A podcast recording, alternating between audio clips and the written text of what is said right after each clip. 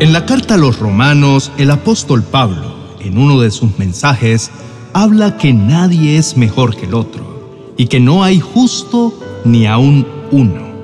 No hay quien entienda y no hay quien busque a Dios.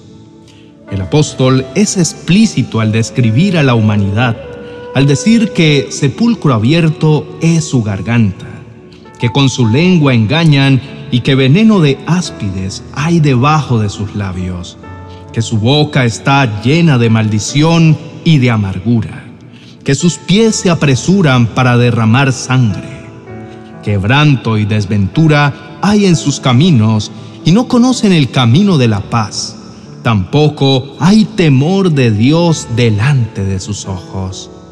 Por eso la raza humana tiene la necesidad de ser salvada porque todos se desviaron del camino y todos se hicieron inútiles.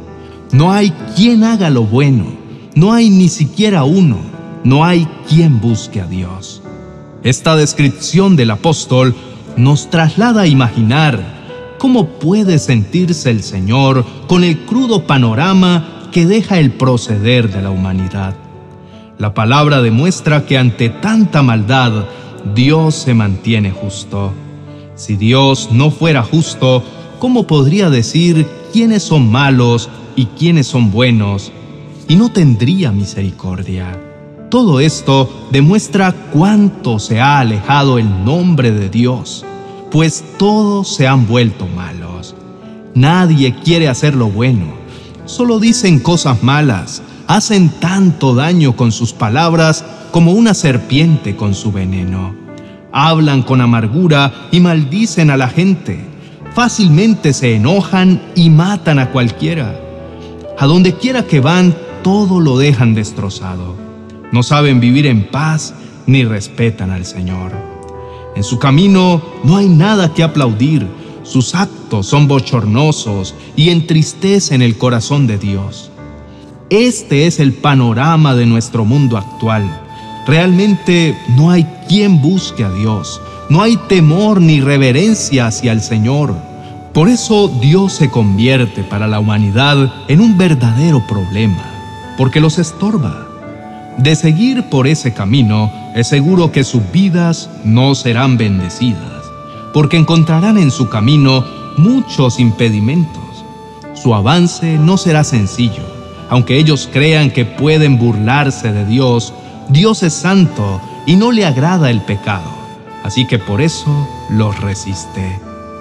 Caminan por un sendero contrario a la voluntad de Dios, aunque creen que es camino derecho, pero su fin es camino de muerte. Hay cosas que hacen y les parecen que son correctas, pero al fin de cuentas se roban la oportunidad de tener vida eterna. Por el contrario, nuestras vidas han tenido la oportunidad de tener un encuentro con el Señor y ahora tenemos una nueva esperanza. Entendemos la riqueza que Dios ha provisto para nosotros, un nuevo camino que nos lleva directo a estar con Él en la eternidad. Mientras escuchábamos lo que la carta a los romanos nos decía, podemos comprender el inmenso amor de Dios para con todo aquel que se acerca a Él a través de la fe y del arrepentimiento. A través de su Santo Espíritu, tenemos temor de Dios en nuestros corazones y ese temor no nos avergüenza. Todo lo contrario, nos alegra porque es la manera en que agradamos a nuestro Señor. Ya no nos guiamos por nuestro libre albedrío, complaciendo nuestros propios deseos pecaminosos. Ahora nos complace hacer la perfecta voluntad de Dios. La vida de Jesús entregada en la cruz hizo posible ser llamados hijos de Dios. Ahora por la presencia del Espíritu Santo podemos obedecer y guardar los mandamientos. Entendemos que la realidad humana está inundada de pecado.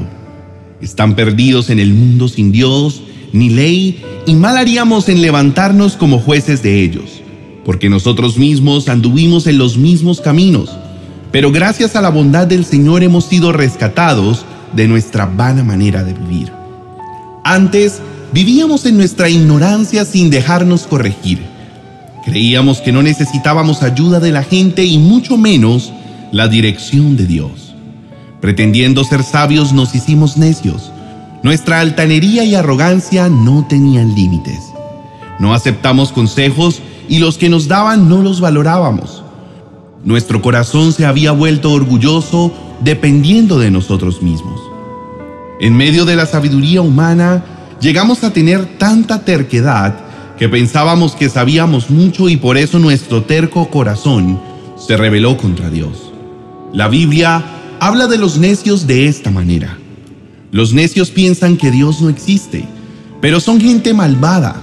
Todo lo que hacen es detestable y ninguno de ellos hace lo bueno. El común denominador que existe en sus corazones es que ninguno busca a Dios. Todos se han vuelto atrás. No tienen conocimiento de Dios y a Dios no invocan. Todo eso éramos nosotros. Hasta que un día Dios en su bondad nos rescató. Dios nos libró del dominio de las tinieblas y nos trasladó al reino de su amado Hijo. Dios nos rescató de la oscuridad en la que vivíamos y por la muerte de Jesús nos salvó y perdonó nuestros pecados. El que está perdido necesita un Salvador y nosotros estábamos enfermos espiritualmente, pero encontramos al mejor médico y Salvador, a nuestro Señor Jesucristo. Ahora somos llamados justos y podemos hacer el bien no por nuestra perfección, sino con la ayuda del Santo Espíritu de Dios. Porque de nada vale que seamos doctos e ilustres. Ese conocimiento no nos sirve para poder entender el propósito de Dios. Estuvimos como viajeros que íbamos en dirección opuesta a la de nuestro destino. El principio de la sabiduría es el temor de Jehová. Todo el que quiera ser sabio debe empezar por obedecer a Dios. La sabiduría nos impulsa a poner a disposición de Dios nuestra vida, teniendo la capacidad de percibir la verdad y esto no depende de nosotros, sino que es Dios quien nos da esa facultad.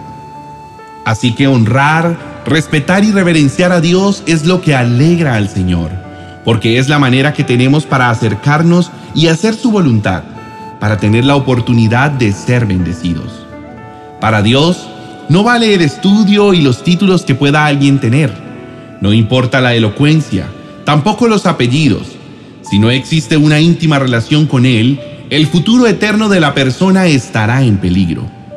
La ayuda que Él nos brinda es incalculable porque sin Él nada bueno saldría de nosotros. Ahora se ha restaurado la relación íntima con nuestro Creador y nos podemos acercar a Él confiadamente en la nueva condición, la de hijos de Dios. Conocer al Dios Santo es dar muestras de inteligencia. Si eres sabio, tú sales ganando y aumentarás tu sabiduría a medida que te acercas y conoces más a Dios. El conocimiento del Altísimo es lo que cuenta para el Señor. Es preferir la verdad de Dios por encima de la mentira. Es preferir al Señor y la riqueza de su palabra, teniendo en cuenta lo que a Dios le agrada por encima de la razón humana. Es necesario obedecer a Dios antes que a los hombres. La sabiduría es adquirida por corazones humildes que reverencian al Señor, que dejan a un lado su pecado alejándose del mal y deciden obedecer al Señor. Cuando Dios está contento con nuestro comportamiento hasta con nuestros enemigos, nos hace vivir en paz. Agradezcamos a nuestro Dios por la misericordia y bondad que manifestó a nuestras vidas. Dispongamos nuestros corazones para exaltar su nombre, por haber rescatado nuestra vida del pozo de oscuridad. Oremos. Padre amado, las palabras no alcanzan para agradecerte por habernos rescatado de nuestra vida de pecado. Gracias por sacarnos de la vida de ignorancia en la que nos encontrábamos. Perdónanos por nuestra vida escandalosa que no nos dejaba agradarte.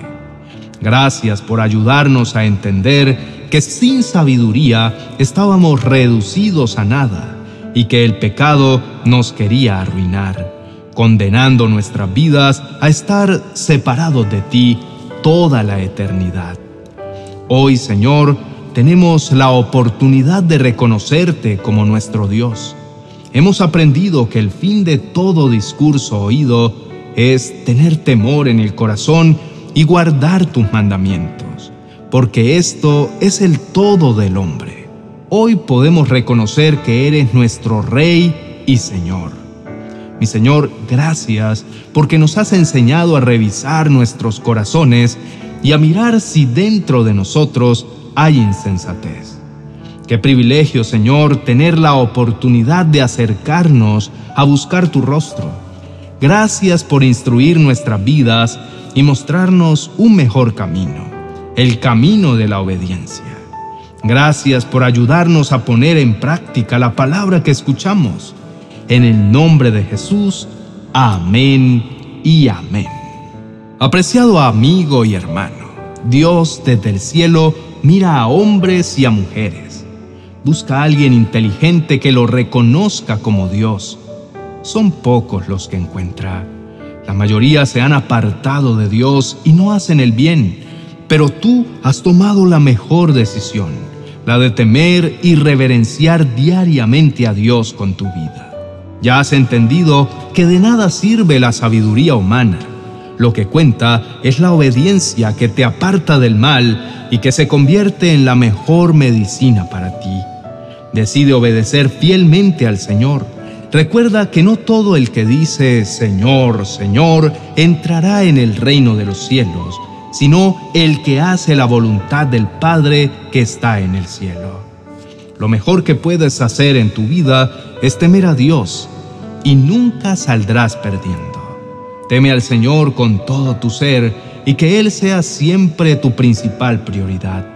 No importa las luchas que tengas, no dejes de obedecer al Señor ni dejes de ser fiel a su palabra. Cuando enfrentes una situación, no lo harás solo, porque Dios está contigo.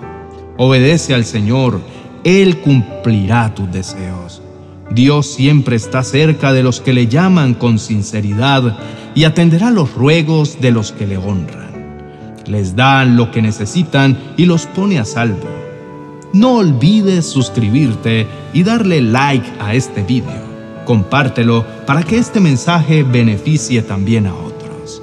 Bendiciones.